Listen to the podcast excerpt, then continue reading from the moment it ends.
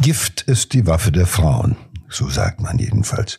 Tatsächlich haben die bekanntesten weiblichen Täterinnen mit diesem Mittel gemordet. Mit Gift nämlich. In unserem nächsten Fall verkehren sich die alten Rollen.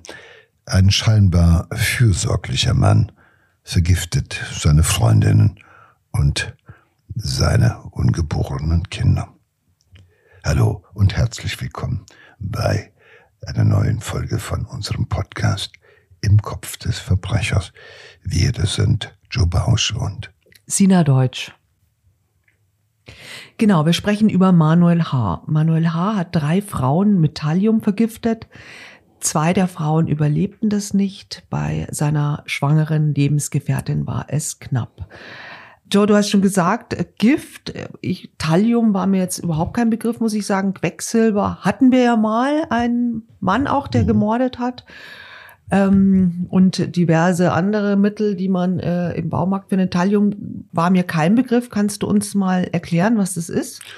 Ja, Thallium ist ähnlich wie äh, Quecksilber oder auch Arsen äh, ein Schwermetall und äh, das ist äh, toxisch, also das heißt, es ist giftig für Körperzellen, für Nervenzellen vor allem. Äh, früher wurde das Thallium äh, als Rattengift verwendet oder um Ungeziefer zu vernichten. Äh, das Thallium ist geruch- und geschmacklos. Das heißt, es äh, wird äh, bei Tötungsdelikten halt oft dem Essen zugemischt, damit man es halt eben ähm, ohne was zu schmecken oder mhm. zu riechen, zu sich nimmt. Und ähm, das Gift gelangt über den Magen halt eben in den Blutkreislauf. Äh, anfangs leiden die Opfer unter Bauchschmerzen, Übelkeit, Brechreiz. Äh, dann geht's ihnen langsam wieder besser. Aber nach etwa zehn Tagen ähm, beginnt ein Haarausfall auf dem Kopf, Augenbrauen fallen aus. Und ähm, nach zwei Wochen ist das Krankheitsbild dann in vollem Gange. Die Opfer bekommen äh, Herzrasen, also Kreislaufprobleme. Äh, die Zunge kann sich irgendwo entzünden, also es läuft dann ausgeprägter äh, Abwehrkampf des mhm. Körpers. Es ist sowieso eine äh, Immunerkrankung. So sieht es manchmal aus. Und wenn die Patienten nicht zeitnah behandelt werden, dann stirbt man nach drei bis vier Wochen an den Folgen der Vergiftung, meistens in einem kombinierten äh, Herz- und Nierenversagen.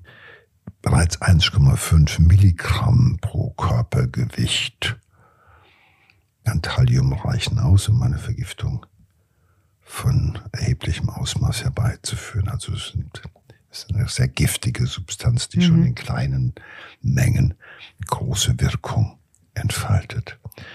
Ähm, die Patienten müssen, wenn es denn erkannt wird rechtzeitig, können sie nur gerettet werden, indem sie ungefähr 30, 40 Tage lang intensiv behandelt werden. Das heißt, sie bekommen eine Blutwäsche, also eine Dialyse.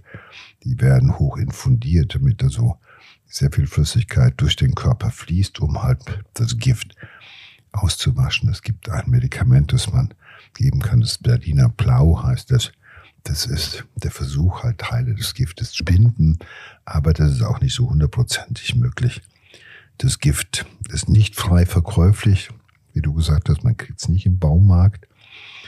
Aber wer in einem Labor arbeitet oder in einem entsprechenden Betrieb, wo das Thallium halt gebraucht wird oder als Kammerjäger beispielsweise im Einsatz ist, der kann das und nach Vorlage seines Personalausweises erwerben. Das ist schon ein bisschen ähnlich wie das Kaliumcyanat, das Cyankali, das kennen wir ja auch, ähm, das halt eben in der in Galvanisationsbetrieben gebraucht wird oder sowas. Und also man kommt, wenn man ähm, berechtigte Person ist oder einen kennt, kommt man an das Gift oder vielleicht ist es sogar denkbar, dass man es über dunkle Kanäle im Internet beschaffen kann. ich glaube, das ist sogar ziemlich sicher, dass man, man, ich glaube, man kann alles über dunkle Kanäle im Internet äh, äh, beschaffen. Und ähm, soweit ich weiß, hat auch äh, Manuel Hart tatsächlich sich das im mhm. Internet oder irgendwo äh, eben online ähm, Ich glaube, ich glaube, er hat es über die äh, Adresse seines Büros jedenfalls oder seiner Firma laufen lassen. Man muss dazu sagen, Manuel äh, H. ist äh, ein ausgebildeter Krankenpfleger Genau. zu diesem Zeitpunkt und auch noch also Hygienefachkraft in diesem Krankenhaus. Also jemand, der halt schon noch eingesetzt wird da, wo es um die Bekämpfung auch von Ungeziefern Mhm, gibt und so mhm. weiter und so fort. Also denkbar, dass er diese Position genutzt hat, um sich in den Besitz Ja. dieses Zeugs zu bringen. Ja, ja, genau. Ja, hat's über, über den Arbeitgeber bestellt. Also ich könnte mir aber auch vorstellen, weil wir sagen, kann man äh, Vergiftete retten? Das, das Schwierige ist ja eigentlich immer bei so Vergiftungen, dass man gar nicht auf die Idee kommt. Ja, wie du sagst, es ist ja für Ärzte auch wahnsinnig schwer zu erkennen, um, um wa- was es da geht. Meine, niemand rechnet ja damit, dass er äh, äh, vergiftet wird. Und eher denkt man ja an eine Immunkrankheit, wie du gesagt hast, das ähnelt da so ein bisschen Immunabwehr. Ähm, ja, und ich meine, seine Opfer haben das natürlich auch nicht äh, ähm, gesehen, dass sie vergiftet wurden. Daher gut, das ist halt eben nicht nur die Opfer, die Opfer wissen das ja häufig nicht oder ahnen es nicht. Das macht ja den Giftmord auf, weil es so heimtückig stattfindet. Du kannst dich nicht erinnern, wann dir das Gift beigebracht wurde oder sowas. Das nächste ist natürlich, die Symptome setzen ja alle so ein bisschen verzögert ein, so dass man einen klaren Zusammenhang äh, wie beispielsweise bei der Lebensmittelvergiftung, also wo du weißt, eben gegessen, zwei Stunden später geht's dir Mhm. schlecht und so Mhm. weiter. Und du sagst, ho, ho, das muss, das muss an dem Hähnchen gelegen Ja. haben, was ich da gegessen habe. So läuft es ja halt eben bei dieser Form der Vergiftung halt nicht. Ähm, Das ist schon schwierig. Und ähm, ich sag mal ein Beispiel, äh, Agatha Christie hat in ihren 41 Romanen mit insgesamt 73 verschiedenen Giften gearbeitet. Und die Romane von ihr werden heute noch den auszubildenden Ärzten in der Gerichtsmedizin ans Herz Ach, gelegt, die zu lesen. Äh, nicht damit man lernt, was man alles machen kann, sondern, also fängt mit Eisenhut und und und, also Ja, ja. alles wird alles schon eingesetzt. Aber vor allem deshalb, damit diese Ärzte äh, anhand der von ihr sehr, sehr detailliert und sehr gut beschriebenen, sage ich mal, Fehldiagnosen, die die Ärzte gestellt haben, Ja. äh, zu lernen, dass Mhm. man bei diesen Diagnosen immer auch Hallo auch an eine Vergiftung denken Mhm. muss. Ja, also es ist äh, äh, und diese äh, Gifte machen natürlich auch ähm, eine, eine, ähm, eine bunte Symptomenmischung, äh, die also es ist alles denkbar, alles ist möglich. Und ähm, ich meine, ich weiß, ähm, wie selten ich in meinem Leben vielleicht bei ähm, ähnlichen Symptomen an eine Vergiftung gedacht hätte, weil das Seltene ist selten und das Häufige ist häufig, so sagen wir halt in der Medizin. Mhm. Wenn ein Patient mit entsprechenden Symptomen zu dir kommt, denkst du natürlich nach Lehrbuch, der hat dieses, der hat jenes, der hat das und so- untersuchst das, aber du gehst nicht als erstes hin und machst mal eine Blut- oder eine Liquorprobe Mhm. und testest das mal auf Gifte, weil der, sag ich mal, das Miese am Giftmord oder am Gift ist, du musst schon wissen, wonach du suchst. Ja, du kannst Ja. nicht sagen, in der Untersuchung macht mal alle Gifte. Klar kannst du Mhm. sagen, mach mal Thallium, mach mal Quecksilber, mach mal Zyankali, mach mal Arsen, mach mal, es gibt viele Medikamente, die ja auch als ähm, Gift geeignet sind. Also äh, dann sagt das Labor, sorry, also Doc, äh, entscheide dich mal, wonach wir suchen sollen. Wir können nicht einfach mal, mach mal alles. So geht's nicht, ja. Insofern ist äh, das immer auch schwierig, dass man dran denkt. Ja, wir haben also einen Giftmörder, einen Mann, der seine Partnerinnen unter anderem ähm, über Jahre, also ganz genau weiß man das natürlich nicht, über Wochen, Monate, vielleicht auch Jahre vergiftet hat und zugesehen hat, wie sie leiden. Ähm, wenn wir mal zurückgehen, wer, wer ist dieser Mann? Ähm, er wurde in Solingen geboren, in eine wohlhabende, vierköpfige Familie. Alle außer ihm waren Bankkaufleute, der Vater sogar in der leitenden Position. Er ist ein ganz begeisterter Tänzer. äh, kann Salsa, Disco Fox, auch, interessiert sich auch für Kung Fu, also sportlich. Er wollte eigentlich nach dem Abitur Pilot werden, scheitert aber am Eignungstest. Dann ähm, studiert er, bricht zweimal ab ähm, und dann äh, 2010 absolviert er dann eine Ausbildung zum Krankenpfleger und qualifiziert sich dann äh, zur Hygienefachkraft. Hast du schon gesagt, dass das sind die im Krankenhaus, die die so ein bisschen eine Hausmeisterfunktion haben, ja, so oder in, in Naja, sie sind, äh, sag ich mal, das sind dann nochmal eine zusätzlich fortgebildete äh, Kranken, also es sind zusätzlich fortgebildete Krankenpfleger äh, auf der einen Seite oder manchmal sind es Ärzte, die als Hygienefachkraft im Haus unterwegs sind, die halt sich kümmern, äh, wenn es infektiöse Erkrankungen gibt im Krankenhaus, die spezielle Maßnahmen erfordern, die dafür äh, sorgen, dass alle die Hygienestandards einhalten, äh, die äh, also sind viel im Haus unterwegs. Äh, und äh, ähm, kennen sich halt besonders damit aus. Was weiß ich, wenn es im Keller des Krankenhauses eventuell einen Kakerlakenbefall gibt oder in der Küche irgendwas ist, dann werden die gerufen und müssen sich kümmern. Und in der Regel sind es diejenigen, die halt einfach als Multiplikatoren auch innerhalb des Hauses dafür verantwortlich sind, dass alle die Standards einhalten sollen. Als junger Mann wechselt er ähm, sehr häufig seine Beziehungen. Äh, 2011 heiratet er zum ersten Mal. Ähm, und zwar Sabrina, eine 35-jährige Frau, die er übers Internet äh, kennenlernt. Äh, sie sagt später, als ich ihn dann in, in Real Life sah, war es Liebe auf den ersten Blick. Er äh, sei also ein begnadeter Tänzer gewesen äh, und die Altenpflegerin ist dann auch von Magdeburg extra zu ihm äh, nach NRW gezogen. Das junge Paar war äh, unternehmungslustig, ähm, hat jetzt äh, nicht geplant, eine Familie zu gründen, also wollte nicht oder noch keine Kinder und hat sich aber Hasen angeschafft. Und ähm, die haben seltsamerweise nie lange gelebt. Also insgesamt waren es vier Hasen und alle sind nach und nach plötzlich gestorben. Und ähm, Sabrina erzählt auch vor Gericht, der letzte hatte kurz vor dem Tod Krampfanfälle. Er hat sich äh, gedreht und rannt mit dem Kopf, also absichtlich gegen die Stallwände. Also wie sie sagt, ähm, Hase Karl-Heinz verreckte elendig. Meinst du denn, könnte es sein, dass er vielleicht schon das Gift an den Hasen ausprobiert hat, äh, so um zu sehen, wie, wie das jetzt auf so einen lebenden Organismus äh, wirkt?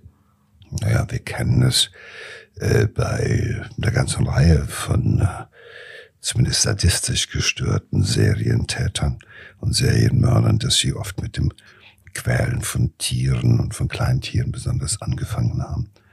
Viele ja schon dann in frühester Kinder, Jugend schon, äh, nicht erst im Erwachsenenalter, äh, und die sich dann halt allmählich sozusagen gesteigert haben. Ähm, da geht es, glaube ich, bei ihm hier äh, auch weniger um das Ausprobieren äh, der richtigen Dosis oder ähnliches, sondern es geht schon auch darum, ähm, ja, äh, das ist einen befriedigt zu sehen, wie eine Kreatur, die man vergiftet, äh, leidet und elendig verreckt. Und das ist schon äh, auch deutlicher Hinweis für doch auch ein Sadismus. Ja. Auch wenn sich das hier jetzt in Anführungszeichen nur um den Hasen handelt. Aber vom Hasen zu Menschen ist es nicht weit.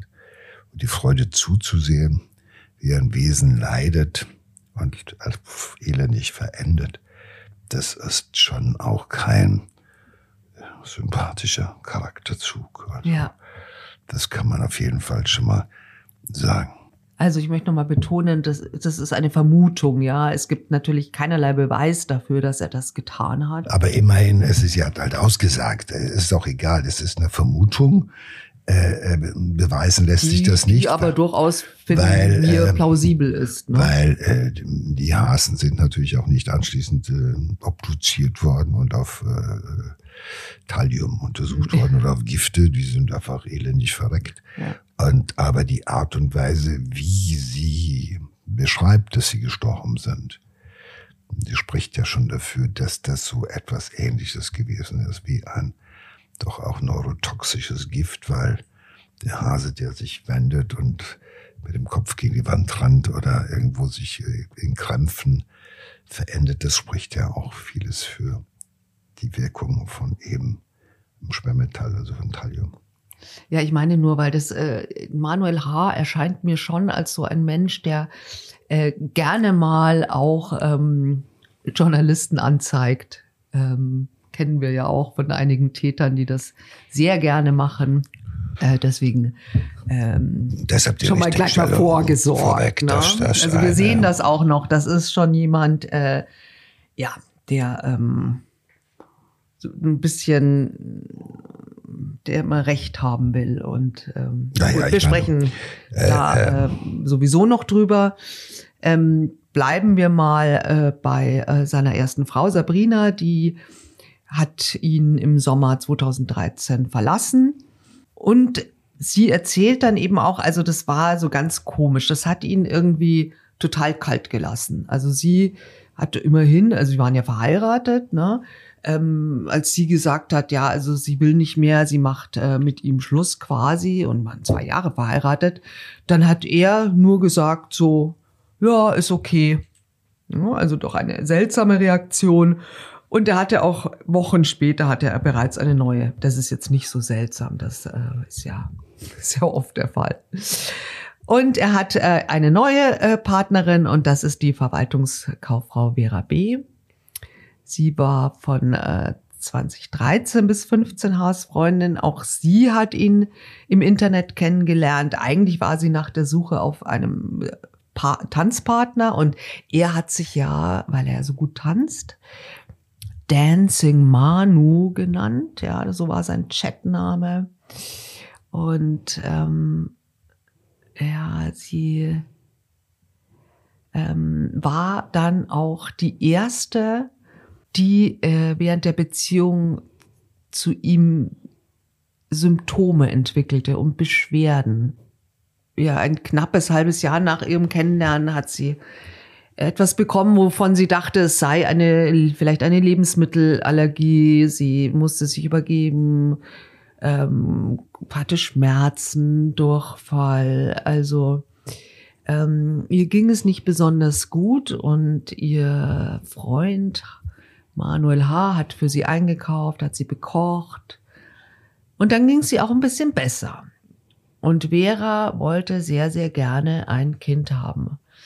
Aber ihr Partner hat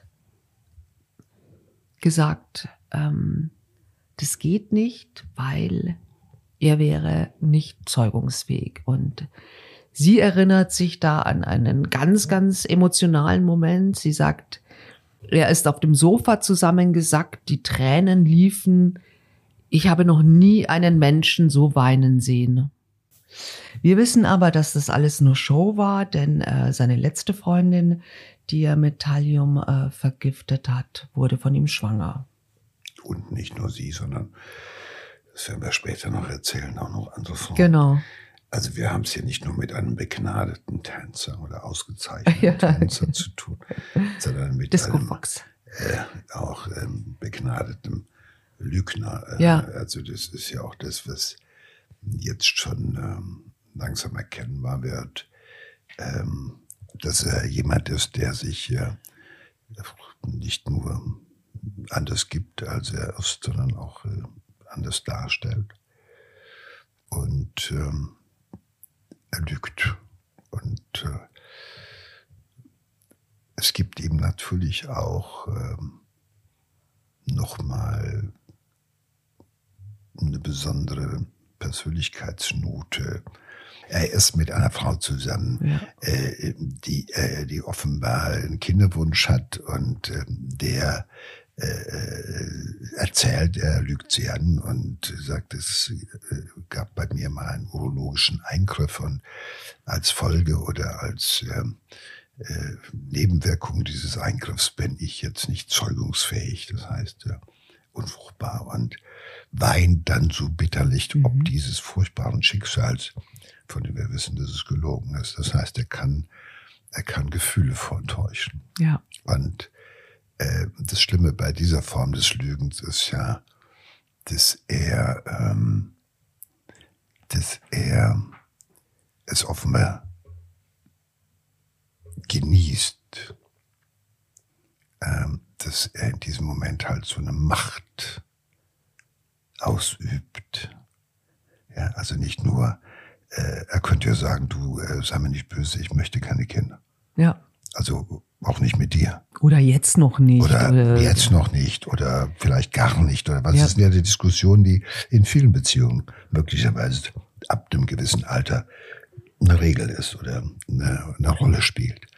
Aber anstatt zu sagen, ähm, jetzt noch nicht oder kann ich mir jetzt noch nicht vorstellen oder will ich nicht oder sowas, ähm, passt nicht in meinen Lebensplan, erfindet er eine Lüge. Ähm, und das ist ja auch das Phänomen von solchen hm, Typen, dass sie ähm, sich, dass sie bestimmen wollen, dass sie kontrollieren wollen. Die behalten alles im Griff. Das ist sozusagen, nein, ich, schwanger wird nur jemand, wenn ich das will, nicht weil du das willst. Und wenn du das willst, dann äh, Nein. Ähm, sie sagt ja, er hat furchtbar geweint. Mhm. Und das hat sie ja offenbar so beeindruckt, dass sie es also auch in dieser Form erzählt hat. Also, dass er zusammengebrochen ist auf dem Sofa und ansatzlos äh, weinen konnte. Ja, also dieses sich selbst bedauern, äh, furchtbar. Äh, ja, er hat dann ja bestimmt auch ganz viel Mitleid äh, er hat zurückbekommen. Ja, ne? klar, er hat natürlich etwas bekommen, was keiner bekommt, der jetzt sagt, pass mal auf, Schatz, äh, ich will kein Kind mit dir oder ich will jetzt noch keins mit dir, warte mal ab, mal schauen, was so passiert noch in den nächsten Jahren, die nächsten drei, vier, fünf Jahre möchte ich jedenfalls nicht, dass du schwanger wirst mit mir oder von mir. So, äh, da kriegst du allenfalls irgendwie Stress. Aber auf diesem Wege kriegst du was? Mitleid. Die Frau verabschiedet sich zwar jetzt gerade in diesem Augenblick vielleicht von einem großen Lebenswunsch und Traum, aber wer kriegt die Emotion? Er, er so herzergreifend weint. Und genau das zeigt jetzt schon, mit wem wir es zu tun haben. Der ist sehr sich bezogen. Er will die Strokes. Und er versteht es immer auch so alles zu erzählen, dass er immer sehr, sehr gut dasteht und sehr, sehr viel Mitgefühl bekommt. Es ist ja nicht nur, dass er lügt, sondern die Art und Weise, in welchem Kontext er lügt und wie er das dann macht und dass er sich dabei dann am Ende, dass diese Frau ihn dann noch bedauert. Ja, genau. Ja, und nicht auf die Idee kommt, dass sie es mit dem ausgemachten, abgefeimten Lügner zu tun hat ja, mit ihr war es dann aus, aber wie, wie, so immer hat er auch ganz schnell natürlich wieder über äh, online eine äh, neue Frau gefunden oder kennengelernt. Ähm, Tina, eine Sportlehrerin. Die beiden haben dann auch äh, geheiratet 2017 und waren dann drei Jahre glücklich. Bis ähm, 2020 im Frühjahr beginnt, dass sich bei Tina schreckliche Krankheitsbilder zeigen. Also ähm, sie leidet, sie ähm, verträgt weder Laktose noch Histamine. Ähm, Sie ist, also sie entwickelt Unverträglichkeiten, Äh, sie ist sehr abgeschlagen, müde. Sie ist ja Sportlehrerin, kann aber gar nicht mehr mit ihren Schülern Sport machen, sondern steht halt dann eher am Rand und ähm, sie war sehr aktiv, kann also gar nichts mehr machen. Ihr Mann ähm, bekocht sie jeden Tag. Und es ist aber so ein gesundheitliches Auf und Ab. Mal wird's wieder ein bisschen besser, mal wird's wieder schlimmer. Also ähm, auch so, dass wenn sie wieder Hoffnung hat, dann geht's ihr wieder schlechter. Im April hat sie dann auch äh, das ihrer Heilpraktikerin geschildert in einer Mail. Sie sagt, dass sie seit Wochen auch nicht mehr durchschläft, ähm, sie so Muskel- und Nervenschmerzen hat. Sie hat ähm, Yoga und Meditationen ähm, ausprobiert, um das in den Griff zu bekommen. Man denkt ja auch immer bei solchen Krankheitsbildern ist vielleicht auch Stress, was psychisches oder so. Aber schließlich wurde es richtig schlimm. Äh, sie hat äh, Lähmungserscheinungen ähm, bekommen und äh, wurde dann künstlich beatmet in der Düsseldorfer Uniklinik und ähm, nach neun Tagen im Krankenhaus am 29. Mai 2020 versagte ihr Kreislauf. Sie wurde an eine Herz-Lungen-Maschine angeschlossen und wenige Stunden später war sie tot. Was wir heute wissen, was die Ermittler herausgefunden haben, ist, dass Ende April 2020 hat Manuel H. eben über die Adresse seines Arbeitgebers 25 Gramm Thallium bestellt. Also er hatte Gift zur Verfügung. Aber natürlich ist da, äh, kommt man da nicht drauf, ja. Also die, die Ärzte haben da keine Vergiftung festgestellt. Sie haben auf äh, ein anderes Syndrom, auf Autoimmunkrank, eine Autoimmunkrankheit äh, getippt und natürlich hat da auch keiner den Verdacht, dass dieser wirklich super fürsorgliche, nette ähm, Partner, der ja sich so kümmert auch ne, um seine leidende äh, Freundin, Frau, dass der was damit zu tun haben könnte. Tja, er bekocht sie mit Hingabe. Ja. Er ist immer da. Äh, man muss sich vorstellen, dass er wahrscheinlich auch, weil er Krankenpfleger ist, natürlich nochmal, ich sag mal, noch einen exklusiveren und intensiveren Zugang zu seiner Frau auch hatte, als sie schon im Krankenhaus lag. Was im Nachhinein betrachtet nochmal besonders fatal mhm. ist. Und äh, er äh, gibt sich voll und ganz der am Anfang der Rolle des äh, fürsorglichen, äh, aufopferungsvoll mit leidenden und mitkämpfenden, fürsorglichen Ehemannes. Diese Rolle, der gibt er sich hin und anschließend ist er halt in der Rolle des tief trauernden Witwers angekommen. Ja, das ist ja auch wieder so schön, also wie so der zeugungsunfähige, jetzt der trauernde Witwer ist ja auch eine schöne Rolle, ne? Ja, er weint sicherlich auch bitterlich, vermute ja. ich mal. Und das so tief traurig und äh, äh, tragisch an dieser Stelle halt eben, damit man das auch nochmal gesagt hat aus ärztlicher Sicht, dass halt eben ähm, ähm, bei dieser Frau halt die Vergiftung nicht diagnostiziert wurde. Man hat auf Guillain-Barré-Syndrom irgendwo attestiert, also eine äh, Autoimmunerkrankung, die das Nervensystem befällt. Viele andere Sachen auch noch äh, möglicherweise gesehen. Also ähm, wenn du einmal auf der verkehrten Fährte erst unterwegs bist, ja, dann ist das halt eben auch ein Problem. Hast du einmal eine falsche Diagnose oder mehrere falsche Diagnosen, dann wird in diese Richtung weiter geguckt und äh, das ist so immer auch ein Lehrbeispiel für uns Ärzte, dass wir sagen, wenn etwas sehr kompliziert ist und es gibt eine einzige Erklärung, die alle Symptome erklären würde, dann ist das wahrscheinlich die richtige. Also mal innezuhalten und zu sagen, Moment, lass uns das mal von der ganz anderen Seite beleuchten. Das ist so ein Fall, den würde ich mir halt auch als Arzt zu Herzen nehmen. Mhm. Und äh, aber natürlich ist äh, äh, das bei ihm äh, auch eine Geschichte, von der er auch noch profitiert, wie wir dann später erfahren. Also jetzt muss man nur sagen, also er ist äh, sicherlich der tief äh, trauernde Witwer. Diese Rolle spielt er jedenfalls. Äh, die Finanzermittlungen ergeben allerdings, dass der hm, mutmaßliche Mörder vom Tod seiner Frau schon auch profitiert. Er tritt als Alleinerbe auf, er hält das Haus in Leverkusen.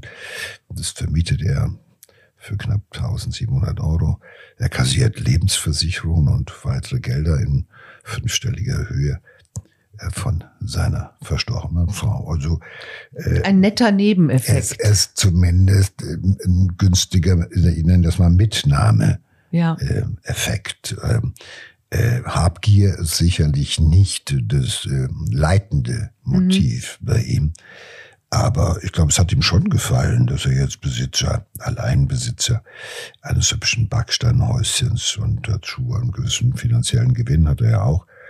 Das hat sich schon, glaube ich, ganz gut angefühlt. Und äh, das Bewusstsein, dass er dank seiner Schlauheit und äh, ja, dass er äh, aufgrund seiner besonderen Talente es geschafft hat, ohne größere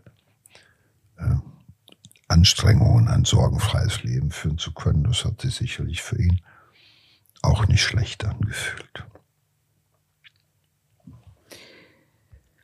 Ja, seine Frau ist tot. Also sucht er eine neue Frau, wieder online, äh, wird auch äh, schnell fündig, schon äh, drei Monate äh, nachdem er seine Frau beerdigt hat, ähm, gibt es diese neue Freundin, äh, die ziehen auch äh, sehr schnell zusammen. Und Manuel H. lernt auch die Oma seiner neuen Freundin kennen. Die Oma, Helene G., die ist äh, eine sehr ähm, rüstige alte Dame, 92 Jahre alt, ähm, wohnt aber auch immer noch in ihrem Haus in Hürth und ihr geht's so für dieses Alter hervorragend. Bis ähm, ihre Enkelin eben Manuel H. kennenlernt. Denn der beschließt im Februar oder März 2021 muss das gewesen sein, die alte Dame zu vergiften. Das heißt, die, diese rüstige Seniorin, da dauert es nicht Jahre oder Monate oder Wochen, sondern es geht ganz, ganz schnell. Also binnen von Tagen verfällt sie so richtig. Ja, also sie hat auch fürchterlich Durchfall, sie, sie kann nicht mehr aufstehen, ähm, sie schreit vor Schmerzen, wenn, wenn irgendjemand auch nur mit dem Finger an ihre Haut kommt. Also ganz fürchterlich. Und am 1. April 2021 stirbt Helene G. Aber es ist ja klar auch, ähm, es, sie ist 92 Jahre alt, ja. Also niemand kommt auch auf die Idee, dass sie vergiftet ähm, wurde. Und ähm, die Enkelin, die das Haus erbt, bezieht dann auch mit ihrem neuen Partner das Haus der Oma in Hürth.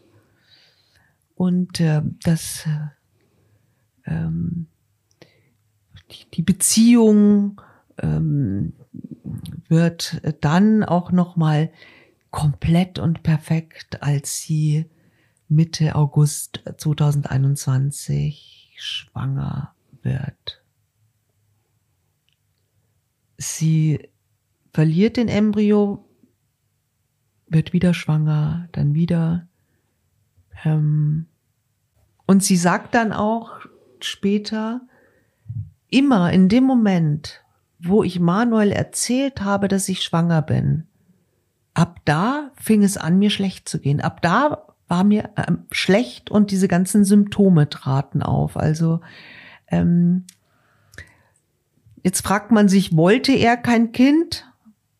Auch, aber da, äh, das haben wir vorher auch schon mal gesagt, aber tatsächlich hat er, das hat man später herausgefunden, auch gleichzeitig, also während er mit ihm ihr zusammen war und sie auch mehrfach schwanger wurde und Fehlgeburten hatte, hat er über eine Online-Plattform, wenn ich mich nicht irre, hieß sie tatsächlich auch ähm, samenspender.de, ähm, hat er Kontakte zu Frauen geknüpft, ähm, die sich ein Kind wünschten.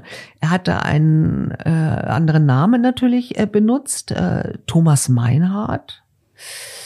Und äh, die Polizei hat dann später auch ähm, festgestellt, dass er neben der Beziehung zu seiner schwangeren Freundin ähm, so einige Liaisons hatte und insgesamt in dieser Zeit auch Kontakte zu 37 Frauen geknüpft hat. Aus einer Beziehung ist dann auch eine Tochter hervorgegangen, ähm, zu der er aber keinen Kontakt aufgenommen hat. Also irgendwie äh, drängt sich so das, das, Gefühl aus, also es geht ja nicht um ein Kind irgendwie, das interessiert ihn ja wohl nicht, ja. Es geht eher, habe ich so das Gefühl, so um das Zeugen, so um Gott sein, Kind machen. Ohne dass man später da irgendwas damit zu tun hat oder naja, sich Gott kümmert. Sein. Also erstmal genießt er es, dass er sich der Aufmerksamkeit von so vielen Frauen irgendwo erfreut, ja, dass er die äh, wahnsinnig viele Bälle sozusagen in der Luft hält und damit jongliert. Das äh, gibt ihm halt ein tolles Gefühl. Ich meine, er hat nicht, äh, er ist halt Dancing Manu, aber ansonsten kriegt er nicht so viel auf die Kette, ja. Und mit Tanzen alleine ist äh, das Leben noch nicht äh, geschafft oder sowas. Und äh, ähm, gut, er ist da Krankenpfleger, aber meine, seine Partnerinnen sind ihm ja sozusagen, was den akademischen Anschluss, äh, Abschluss anbelangt, allesamt überlegen. Absolut, so, ja. So, das mhm. muss man ja sagen. Also da ist er, er ist toller Traumtänzer in Anführungszeichen würde man beinahe sagen. Aber er hält halt eben, er besorgt Sitz, indem er halt mit relativ vielen Frauen über Internet oder irgendwelche Plattformen Affären unterhält, also auch woanders sogar als Samenspender sicherte sage ich mal, einer gewissen Attraktivität ja auch erfreuen kann. Das ist sicherlich für ihn etwas, das findet er schon auch geil. Und das äh, das, das, der findet sich schon großartig. Ja. Äh, wenn es im Tag nicht klappt, dann ist es halt nachts, wenn er online ist oder wenn er, wenn die Frau irgendwo arbeitet, dann ist er halt irgendwo woanders unterwegs. Also das ist, ähm, das ist ja auch typisch für Menschen mit, sage ich mal, mit so einer äh, psychopathischen Grundausstattung, dass sie äh, viele Affäre, also viele Beziehungen ja. haben, viele eheähnliche Beziehungen, mhm. so wie er. Also kaum ist eine tot, dann drei Monate ja. später ähm, dann auch schon wieder wahrscheinlich den Neuen erzählt, was für ein furchtbares Schicksal er hatte. Also das sind also auch ähm, so, dass dann parallel dazu auch noch äh, über Plattformen irgendwie Kontakte äh, und Liaisons und äh, Affären unterhält. Also das ist einer der ähm, schon auch ähm, sich diese Strokes, also diese Geschichten holt, wo er sie braucht und äh, dass er darüber halt hinaus halt, äh, wenn man dann sieht, äh, woanders zeugt er welche, da muss man zumindest in Betracht ziehen, dass er die Schwangerschaften ähm, unterbindet oder zumindest dass er einen Beitrag ist auch im, im Kauf genommen hat, oder zumindest, zumindest zu allermindest, ja. Dass er, äh, er wird es wahrscheinlich anders darstellen, weil seine Frau die Kinder verloren hat, muss der woanders welche machen. Das, ich bin mit allem, äh, ich glaube, diese Leute sind zu allem in der Lage, alles zu behaupten. Aber ich will da nicht weiter mutmaßen, äh, sondern man kann nur davon ausgehen, dass er sich äh, halt einfach äh, wunderbar gefühlt hat, dass es ihm gelungen ist, so viele Frauen für sich einzunehmen. Das ist auf jeden Fall sicher. Und dass er ja, wenn man das Gesamte sieht, auch eben signalisiert hat, ich treffe die Entscheidung, wann jemand und wer von mir schwanger wird oder nicht. Insofern das, was du so ein bisschen angedeutet hast, da kriegt man schon Größenfantasie. Mhm. Ja. Obwohl man eigentlich ja nicht gerade mit dem besten Selbstbewusstsein ausgestattet ist. Aber zumindest von Selbstüberzeugungen und Selbstüberschätzungen eigentlich immer auch mehr lebt als von Selbstbewusstsein. Im Herbst äh, 2021 ist äh, seine Freundin dann zum dritten Mal schwanger. Ihr ist furchtbar schlecht, was aber ja natürlich nicht unüblich ist. Und äh, ihr ganzer Körper schmerzt aber auch. Und äh, sie äh, geht ins Krankenhaus und die Ärzte diagnostizieren da genau dieses Guillain-Barré-Syndrom, ähm, wie eben auch schon bei ihrer Vorgängerin. Und die Mutter seiner jetzigen Freundin, die wusste, dass ähm, man das bei der verstorbenen Frau ja, von Manuel H. auch gedacht hatte. Und dann äh, sagt sie so, also erstmal hat sie natürlich ihn bedauert auch, ja, ähm, der Arme, das ist natürlich auch äh, ein schreckliches Los. Ne? Die, die, die Frau stirbt und, und dann hat er eine neue Freundin, ein neues Lebensglück und dann wird die auch noch krank. Ja? Die gleiche Krankheit wie die Die gleiche Krankheit wie und die das bei einem, das bei einer Erkrankung, die für sich genommen schon, sage ich mal, nicht ganz so häufig auftritt. Ja. Und er hat dann, sie erzählt, er äh, hat dann geantwortet, Zitat. Ja, das ist wie ein Sechser im Lotto, nur in schlimm. Ja. Zeugt auch von äh, ah, Finesse. Naja, ich kann auch sagen, es ist, äh, äh, es kann Meister der großen Formulierungen, aber es ist auch ein Stück weit entlarvend, äh, weil ähm, es ist wie ein Sechser im Lotto, wenn man die Wahrscheinlichkeit sieht, dass zwei Menschen ähm, kurz hintereinander irgendwo den, dem, dem gleichen Partner zusammenkommen und beide dieses eher seltenere äh, Krankheitsbild entwickeln, ähm, dann ist das äh, schon auch irgendwie ungewöhnlich, ist eher außergewöhnlich, kann man richtiger Ja, ein Sechser im Lotto hat man auch nicht ein so Sechser oft. im Lotto oder? ist genauso. Das hat er schon, das hat er schon, also Haben aber auch manchmal Leute Ähm, zweimal im Leben. Ja, das stimmt, aber doch das ist ganz, ganz selten, aber halt in schlimm. In schlimm. Und es, ich finde, äh, es ist eher erschreckend, wie er sich darzustellen versteht. Ja. Und äh, er ist äh, schon wieder ganz in dem Modus des ähm, äh, Fürsorglichen oder eher schon, äh, der trauert schon, er ist schon in den Modus übergegangen.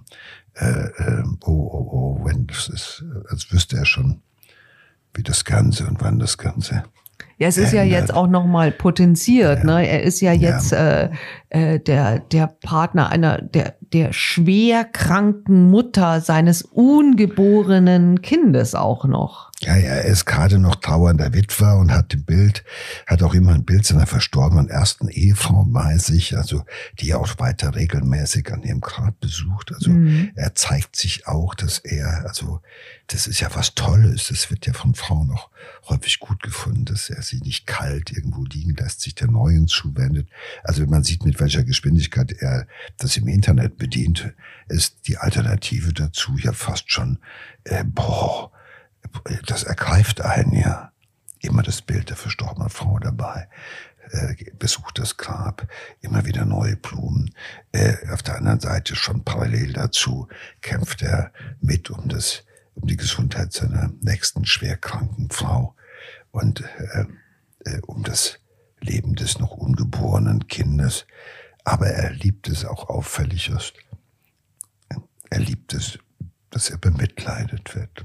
Das alles, was er da nach außen darstellt, sind ja Aktionen, über die er Emotionen bekommt.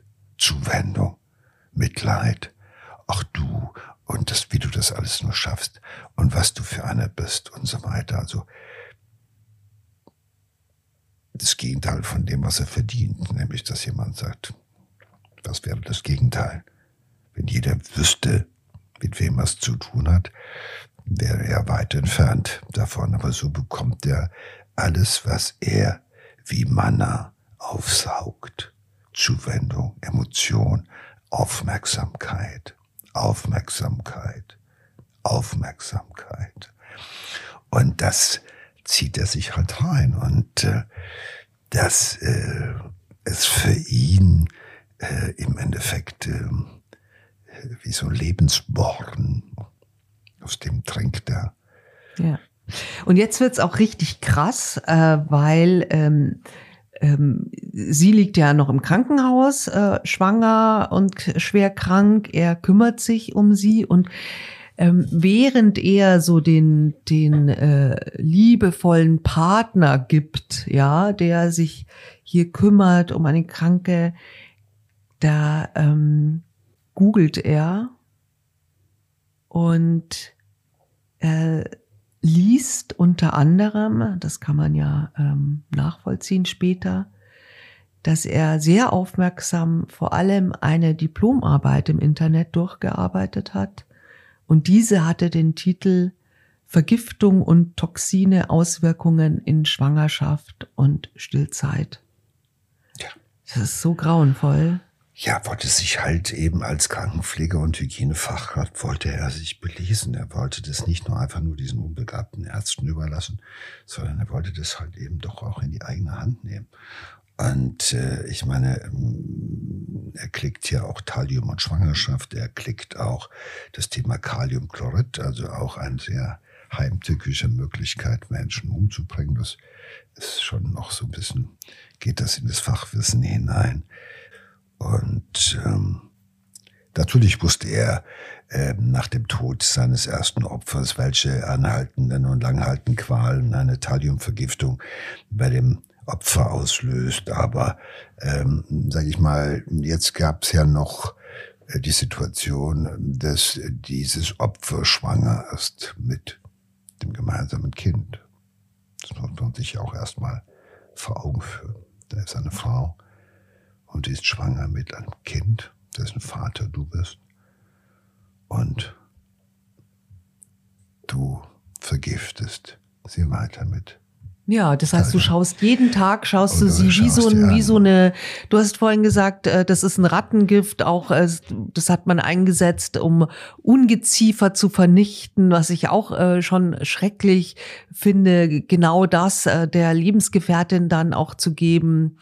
Ähm, das heißt, er hat sich ja quasi jeden Tag, ja, wenn er sie da besucht hat, hat er gesehen, wie schlecht es ihr geht, wie sie leidet, wie, es, wie sie Schmerzen hat, ja. Und äh, jeden Tag hat er zugeschaut, ja. Und er wusste als einziger warum oder was man da auch tun könnte. Ähm, das ist ja schon also unvorstellbar grausam, finde ich. Ne? Das, so ist, ein, das so ist Sadismus in Reinkultur, ja. weil äh, es befriedigt. Äh, Sadismus ist ja, dass man seine sich äh, befriedigt äh, aus dem Leiden, das man anderen Menschen zufügt. Also das ist jetzt das Vollbild des äh, sadistisch gestörten Täters, gar keine Frage. Ähm, hinter der Maske des liebevollen, fürsorglichen Ehemannes und trauernden Witwers verbirgt sich im Endeffekt nichts anderes als die Fratze eines skrupellosen, äh, furchtbaren Sadisten. Furchtbarer Sadist.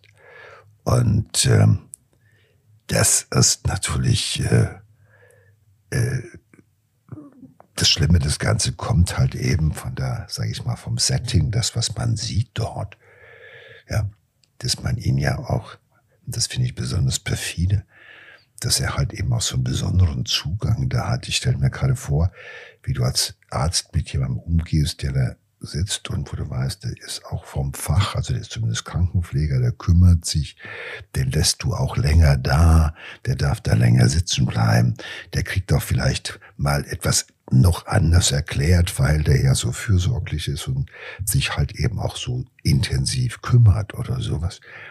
Das alles, ähm, das alles eine ganz andere Farbe bekommt, wenn man wüsste, was hier eigentlich gespielt wird oder sowas.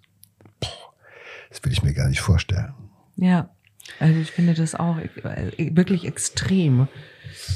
Ähm, naja, also ähm, es geht ihr immer schlechter. Äh, sie wird dann auch ähm, öfter bewusstlos, muss künstlich beatmet werden. Und da ähm, stellen die Ärzte tatsächlich bei ihr eine Thalliumvergiftung fest, verabreichen Gegenmittel. Äh, sie überlebt. Und das ist der Moment, wo ihre Mutter ähm, denkt, ja, komisch, also so Vergiftung und auch dieses Symptom, äh, also diese gleichen Krankheitssymptome, äh, genau das hat Manuel H. ihr nämlich erzählt, dass seine verstorbene Frau da so gelitten hatte. Das, und sie erinnert sich dran, dass das identisch ist mit dem, was ihre Tochter gerade durchmacht. Und sie geht zur Polizei.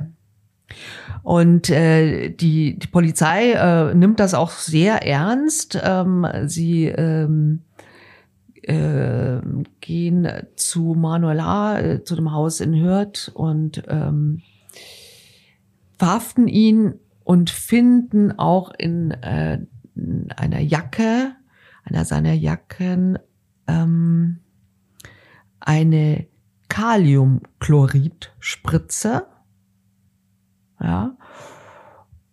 Und ähm, Thalliumhaltiges Pulver in einer Dose. Und äh, das heißt, er hatte also schon noch einen Mord äh, vor. Vorzustellen, also vorstellbar ist, dass er sich äh, ähm, natürlich, wenn er das schon besitzt und bei sich führt, dann auch ähm, einsetzen wird. Ähm, man denkt, vielleicht ging es ihm dann doch nicht schnell genug oder er wollte dem Leiden noch eins draufsetzen. Also mit dem mit dieser Kaliumchlorid-Spritze äh, wäre ähm, seine schwangere Freundin also sicher gestorben. Und äh, dementsprechend ähm, lautet dann die Anklage gegen ihn auch auf zweifachen Mord, versuchten Mord und versuchten Schwangerschaftsabbruch. Und ähm, am 3. Juli 2023 fällt das Urteil lebenslang mit Schwere der Schuld. Ähm, aber damit ist der Fall dann auch noch nicht äh, beendet weil man hätte äh, drauf wetten können eigentlich, ja. Ähm, er äh, legt äh, mit seinen Anwälten ähm, Revision ein. Also äh, sie suchen äh, die Urteilsgründe Rechtsfehler und äh, jetzt muss äh, der Bundesgerichtshof eben überprüfen, ähm, ob das Urteil aufgehoben und neu verhandelt wird dass man rechnet damit, dass das so, ja, 2024, Ende, Mitte, Ende 2024 der Fall sein wird. Naja, also äh, Fakt ist, äh, er versucht sich weiterhin besser darzustellen, als er, als das Gericht es ja. gesehen hat, um es mal so auszudrücken. Äh, die Richterin hat äh, selber noch gesagt, äh, bei der Urteilsbegründung, ähm, sie wollten immer sympathisch wirken und das ist sicherlich etwas, was zutrifft. Zeit seines Lebens sind alle seine Bemühungen darauf ausgewiesen, mhm. bei allen anderen als unheimlich sympathischer, toller, aufopferungsvoller, fürsorglicher Mensch rüberzukommen. So hat er sich geriert, so hat er sich nach außen hin jedenfalls verkauft. Vor Gericht hat das nicht funktioniert. Das Gericht sagt, er verfüge über eine extreme Selbstbeherrschung. Er kann sich perfekt verstellen. Perfekte Verstellung ist nur möglich, wenn du frei bist von Emotionen, die da störend sind, wenn du skrupellos bist, wenn du von deiner Persönlichkeit sozusagen so viele psychopathische Anteile ja. äh, zulässt oder hast du, dass das halt ja. möglich ist. Sonst ist das unter diesen extremen Bedingungen, die wir hier erlebt haben oder die ja. wir beschrieben haben, eigentlich nicht denkbar. Und äh, das hat auch das Gericht in besonderer Weise erschüttert. Deshalb die Verurteilung zu einer lebenslangen Strafe plus Schwere der Schuld. Das war das härteste denkbare Urteil. Und ähm, ein äh, Gutachter hat nochmal äh, einen Aspekt auf äh, zeigt, der auch äh, nochmal diskutiert werden kann. Am Ende der Gutachter äh, Philipp Massing äh, hat bei ihm eine Spielart des sogenannten Münchhausen-Stellvertreter-Syndroms festgestellt. Das, äh, man spricht von so einem Münchhausen-Stellvertreter-Syndrom, wenn Menschen andere Lebewesen, in der Regel Menschen, ihre Kinder beispielsweise absichtlich schädigen, um durch ihre aufopfernde Pflege und Fürsorge Mitleid und Anerkennung zu erhalten, nämlich also irgendwie Zuspruch, Anerkennung, mhm. Emotionen und so weiter. Wie eine Bühne nutzen diese Täter quasi die Krankheit ihrer Opfer, um Not und notfalls auch deren Tod und äh, erzählen jedem von ihrem schweren Schicksal, inszenieren sich wahnsinnig theatralisch und äh, letztendlich ist es eine wirklich schwere Störung. Man kennt das viel von ähm, Frauen eigentlich, Frauen, die ihre das, Kinder oft zu krank machen, ne? Da gab es so einige, äh, einige große Fälle. Das ist richtig, da kennt man das. Also ja. eher, sag ich mal, es, es gibt die Häufung dieses Münchhausen-Stellvertreter-Syndroms unter Frauen die halt ihre Kinder permanent krank machen, krank halten, äh, über Jahre manchmal und immer wieder mit denen im Krankenhaus äh, erscheinen und dort halt eben äh, äh wirklich sich als unendlich äh, leidensfähig und äh, fürsorglich äh, inszenieren. Das ist eine schwere psychische Störung und es ist natürlich auch eine sadistische Ader dabei, weil wenn man, wenn das Leid anderer Menschen, wer das Leid anderer Menschen nicht nur in Kauf nimmt, sondern provoziert und erhält und befördert, der davon profitiert, egal ob äh, nicht nur finanziell, sondern auch darüber hinaus sozusagen emotional sich befriedigt darüber. Das ist ein Sadist. Münchhausen-Stellvertreter-Syndrom hin oder her. Und äh, das Entscheidende ist, es ist kein, es ist keine, es ist eine Persönlichkeitsstörung, es ist nichts, was einen davon bewahren würde, dass man nicht zurechnungsfähig wäre. Es ist keine Form von Geisteskrankheit oder schwere Störung. Insofern äh, ist es richtig, dass man das vom Gericht aus auch so gesehen hat und hat ihn halt eben entsprechend bestraft. Ja, was lernen wir daraus? Es gibt viele Red Flags. Chatte niemals mit Männern, die weinen, die weinen und Dancing XY sich nennen. Naja, Nein, weiß, natürlich nicht. Aber äh, äh, ich finde das schon, das schon extrem, ist extrem grauenvoll. Also weil einfach zuzusehen, wie wie jahrelang äh, Menschen äh, leiden, ähm, das ist schon wirklich außergewöhnlich, finde ich. Naja, das ist halt eben, äh, es zeigt, äh, es zeigt ja die ähm, außerordentlich schwere Persönlichkeitsstörung dieses Menschen dass er das über so lange Zeit gemacht hat. Wenn man das mal alles so akzeptiert, wie das Gericht es gesehen hat, äh, der frühe Anfang schon mit dem Ausprobieren an Kaninchen, dann geht's weiter mit der ersten Freundin. Ähm, dann äh, geht's gleich weiter. Wenn man dann dazu sein, sage ich mal, das äh, Leben das er ja parallel führt, sieht. Also die, das ist ja immer das ist ja frappierend, wie er sich einerseits inszeniert und wie er andererseits, ja, im Jet mit anderen Frauen und so weiter, wie er da sein wahres Gesicht zeigt. Das sind ja zwei völlig unterschiedliche Typen. Ja? Und das passt nicht. Ja, dieses fürsorgliche, zugewandte und so weiter. Und auf der anderen Seite des Skrupulus Promiska. Aber es ist natürlich wahnsinnig schwer für so eine Partnerin, das zu erkennen. Ne? Das ist ja, nein, so eine Partnerin, ja nein, so eine, pa naja, so eine Partnerin kommt aufgrund dieser Vergiftung oder aufgrund der Krankheitsfolgen dieser Vergiftung, kommt sie natürlich in, ein, in eine Position der Schwäche. Ja, sie fühlt sich körperlich schwach.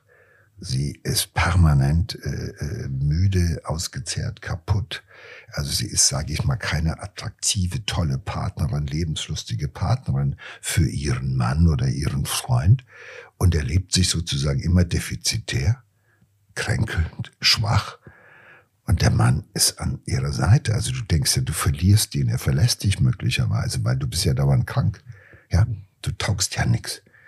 Ja, und äh, überleg mal, das ist auch der Moment, wo er auch sich natürlich besonders mächtig vorkommt. Da hat er die totale Kontrolle. Und er erlebt sich als der Bestimmer. Alles gut, aber äh, es ist ja gerade im Augenblick, während wir hier drüber reden, erst vor wenigen Tagen halt eben durch die Medien gegangen, dass äh, die Anwälte eine Revision zum Bundesgerichtshof äh, beantragt haben, also dass das Urteil erneut überprüft werden muss, dass ähm, zumindest von den Anwälten vorgetragen wird, dass das Urteile, die bisherigen Urteile rechtsfehlerhaft gewesen sein können, also dass bestimmte Sachen nicht entsprechend gewürdigt wurden oder falsch. Und da kann man gespannt bleiben, aber äh, unabhängig davon, wie die Geschichten ausgehen werden, kann ich schon mal sagen, es ist für mich auch nichts Ungewöhnliches, dass Menschen, sag ich mal, die so eine Persönlichkeit zeigen wie unser Täter hier, dass die auch selbst im Gefängnis nach Jahren der äh, Untersuchung dieses Falles, nach mehreren Prozessen immer noch bei ihrer Version bleiben. Und von so einem Menschen mit so einer Persönlichkeitsstörung brauchst du niemals zu erwarten, dass er sein Tun jemals zugeben würde. Danke, Joe. Dankeschön.